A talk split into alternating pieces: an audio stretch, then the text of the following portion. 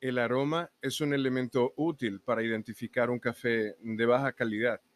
Los olores a paja, rancio, carbón o moho, entre otros, son producto de las malas prácticas agrícolas, almacenamientos inadecuados, tuestes incorrectos o una deficiente preparación de la bebida.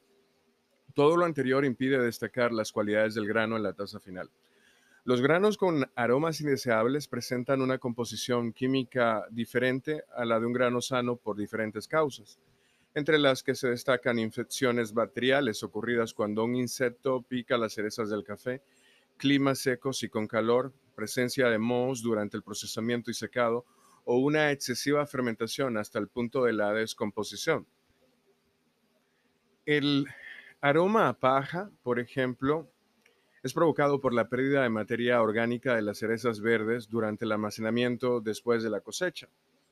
El olor a madera o tierra es el resultado de mohos y bacterias de cafés de cosechas anteriores, de granos de la variedad robusta o de defectos del tueste. El café mantenido en estado crudo por largo tiempo pierde su aroma y sabor característicos y adquiere uno parecido a la madera. Los fenoles, pirrones y alcoholes son los compuestos químicos responsables de este olor. El olor a ceniza en el café es un signo de tueste excesivo, lo quemaron. Adquiere más intensidad a medida que aumenta el grado de tueste. Este aroma corresponde en su mayoría a los fenoles.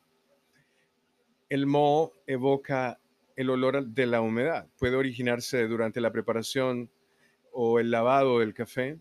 También es común en cafés almacenados en ambientes húmedos y calientes y está compuesto principalmente de alcoholes y pisarinas, piracinas. El olor a fermentado recuerda al olor del vinagre y se percibe cuando la cereza del café está demasiado madura. También puede surgir por una fermentación mal controlada. Una fermentación vigilada ofrece un sabor dulce o frutal, pero si es excesiva es posible detectar un sabor apodrido por la existencia de aminas, tioles, tiofenos.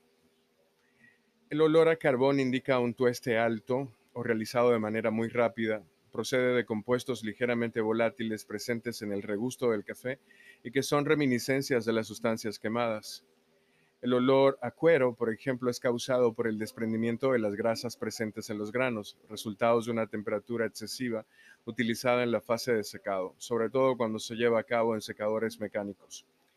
El olor a papa se asocia con granos dañados por insectos, también a un aroma que proviene de un defecto típico en Ruanda y Burundi, los tiazoles son los compuestos químicos que lo causan. El olor a goma es señal de una mezcla de robustas, un tueste alto o tueste viejo. Además, se asocia con los cafés naturales producidos en algunas regiones de África y de Indonesia.